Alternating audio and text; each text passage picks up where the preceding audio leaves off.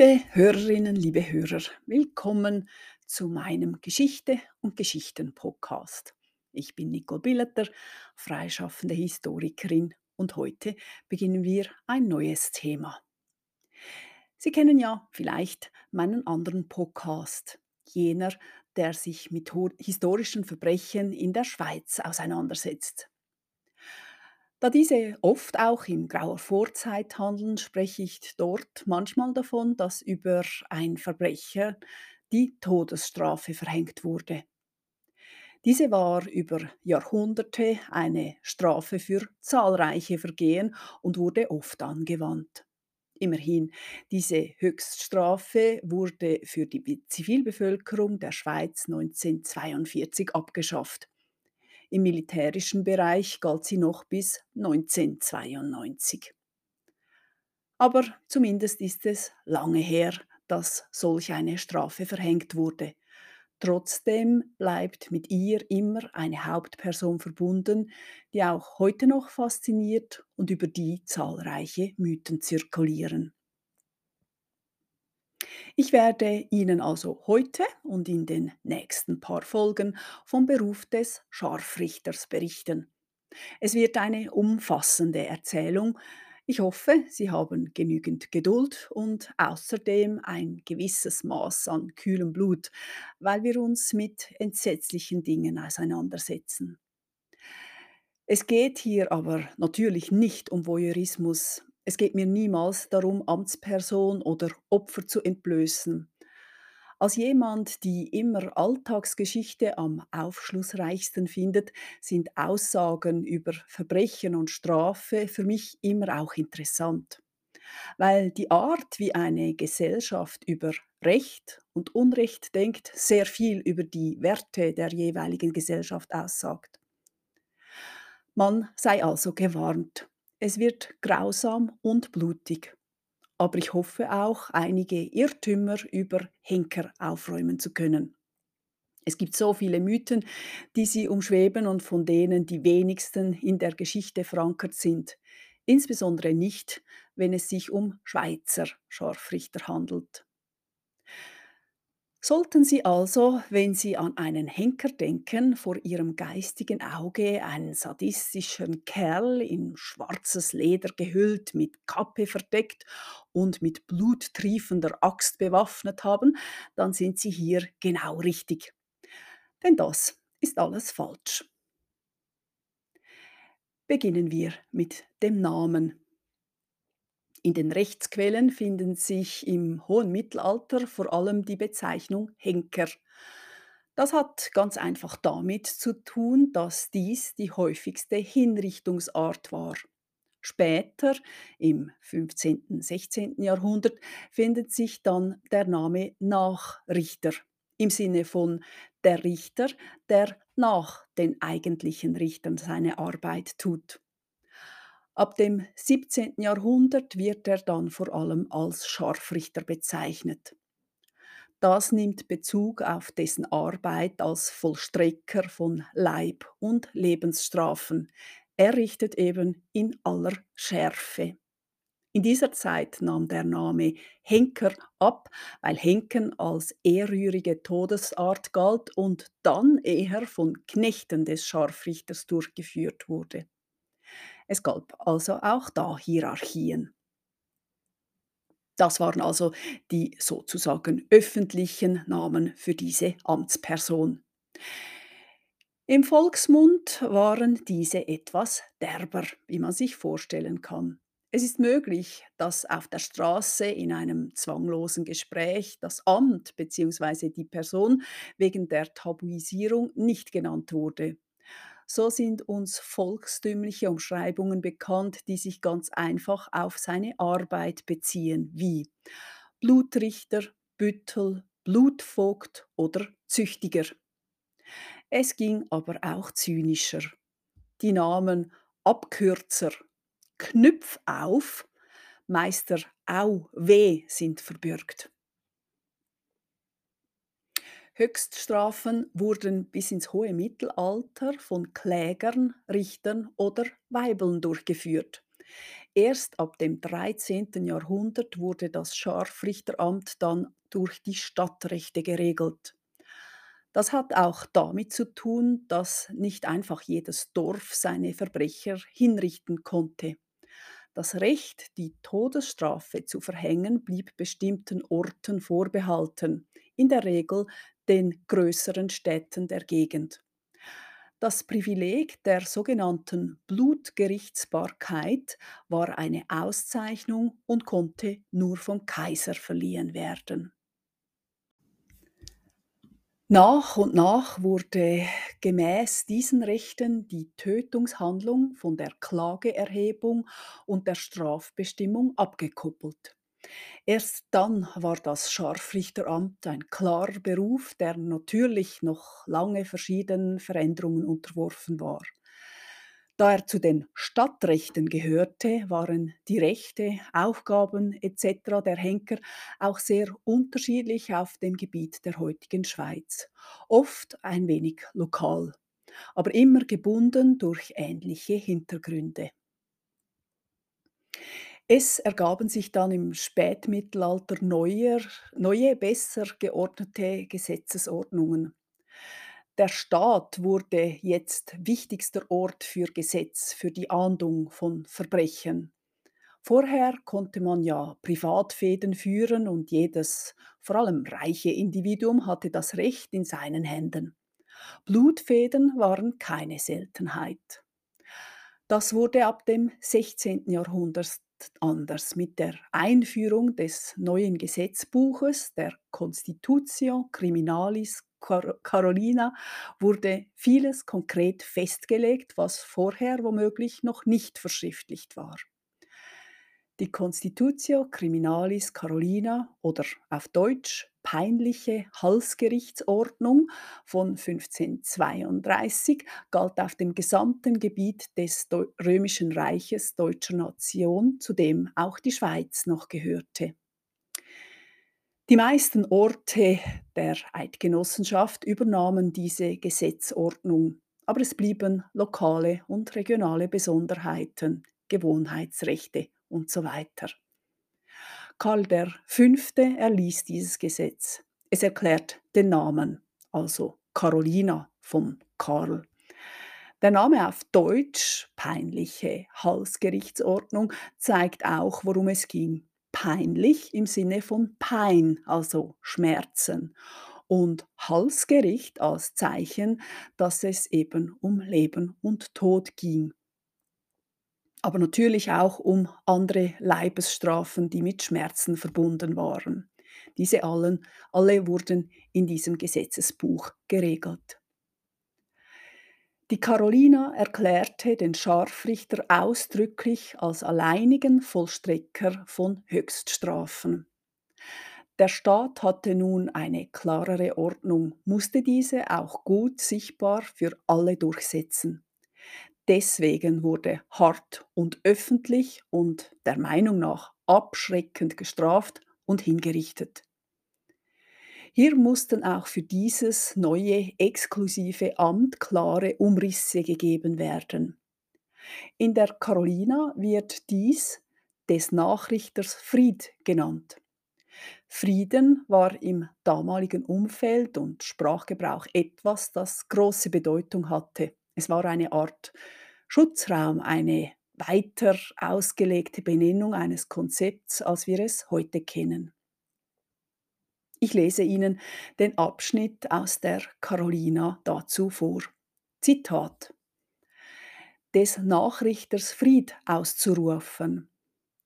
Item, so der Richter nach der Endurteil sein Stab gebrochen hat, desgleichen auch so der Nachrichter den Armen auf die Richtstatt bringt, soll der Richter öffentlich ausrufen oder verkünden lassen und von der Oberkeit wegen bei Leib und Gut gebieten, dem Nachrichter keinerlei Verhinderung zu tun, auch ob ihm misslingt, nicht Hand anzulegen.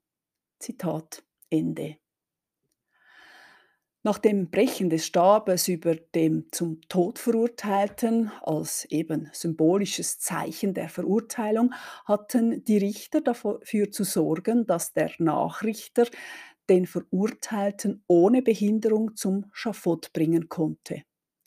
Besonders interessant ist hier die Formulierung, dem Nachrichter, auch wenn ihm etwas misslingen sollte, keine Hand an ihn zu legen. Der Beruf des Scharfrichters war durch diesen äußeren Schutz, eben den Frieden des Nachrichters, also geschützt. Das musste man dazu mal festlegen, denn natürlich brachte hier im Grunde ein Mensch einen anderen um. Da hätten Familie durchaus Gründe gehabt, eine Blutfehde gegen den Mörder zu beginnen. Es war noch nicht so lange her, da war das üblich und gar Pflicht. Aber hier hatte der Staat beschlossen, jemanden umzubringen. Der Vollstrecker tat nur seine Pflicht dem Staat gegenüber. Er hatte keine eigennützige Motive für die Tötung und gewann nichts durch diesen Mord. Die Obrigkeit machte deutlich, dass dieser Amtsmann unter seinem Schutz stand und nicht angetastet werden durfte. Es war übrigens bis ins 19. Jahrhundert üblich, in einem Urteil die sogenannte Urfehde auszurufen, beziehungsweise von den Verurteilten und Familienmitgliedern schwören zu lassen. Am Schluss des Urteils standen dann Formulierungen wie etwa Niemand soll etwas gegen dieses Urteil sagen, noch etwas dagegen unternehmen. Wer dies tun sollte, ist des Todes. Auch hier galt, niemand soll wegen dieser Hinrichtung eine Fehde beginnen. Die Carolina regelte prinzipiell den ganzen Ablauf einer Hinrichtung. Auch hier gab es eine Vorschrift für Richter und Henker. Ich lese sie Ihnen vor. Zitat. Wann der Richter seinen Stabe zerbrechen mag. Item, wann der Beklagt endlich zur peinlicher Straf geurteilt wird, soll der Richter an den Orten, da es Gewohnheit, seinen Stabe zerbrechen und den Armen den Nachrichter befehlen. Und bei seinem Eide gebieten, die gegebenen Urteil getreulich zu vollziehen, damit vom Gericht aufstehen und darob halten damit der Nachrichter die gesprochenen Urteil mit guter Gewahrsam und Sicherheit vollziehen möge. Zitat Ende. Die Formulierung den Staat über jemanden brechen, das kennen wir ja noch heute. Damals wurde dieses Zeichen tatsächlich und sichtbar gemacht. Der Richter brach seinen Stab, das Todesurteil war gesprochen und der arme Mensch eine Formulierung für den Verurteilten, der bis ins 19. Jahrhundert verwendet wurde. Unglücklich oder arm, so wurden diese zum Tod Verurteilten genannt. Der arme Mensch also wird dem Nachrichter übergeben und der vollzieht die Strafe seinem Eid entsprechend. Auch hier wurden klare Grenzen der Kompetenz gezogen. Der Nachrichter musste das Urteil genau ausführen, getreu und so, wie es vorgegeben war. Improvisieren war nicht gefragt. Sadismus auch nicht.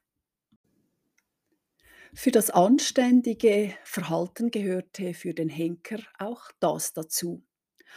Hatte er die Person hingerichtet, stellte er sich auf dem Schafott hin und fragte deutlich Richtung Richter bzw. Räte, habe ich Recht gerichtet.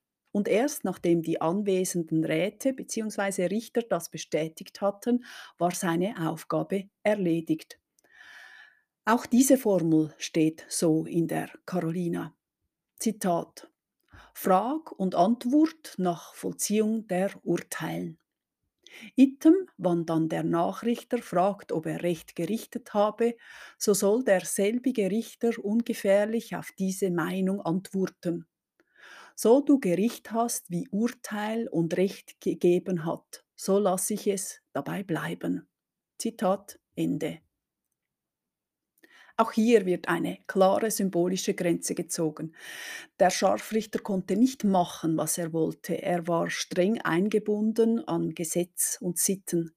Sobald er seine Tat getan hatte, fragte er bei den Verantwortlichen und für alle Zuschauerinnen und Zuschauer gut hörbar, habe ich das so richtig gemacht?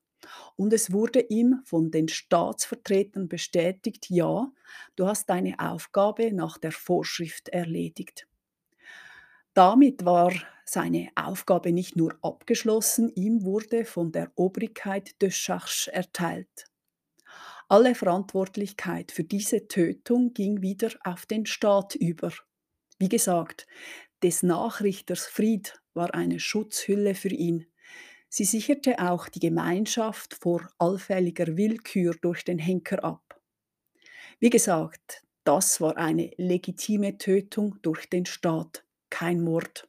Das musste immer wieder verdeutlicht werden, vor allem in der Anfangszeit. Vorher haben wir die Formulierung gehört, der Henker soll entlastet sein, auch wenn einmal etwas schief ging. Offenbar hatte das Gesetz den Scharfrichter auch, auch davor zu schützen.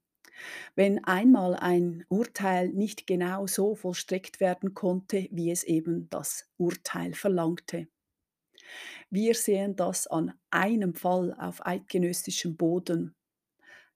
Das gelang tatsächlich nicht immer. Wir werden noch erfahren, dass eine Hinrichtung eine hochpräzise, aber auch hochgefährliche Angelegenheit war.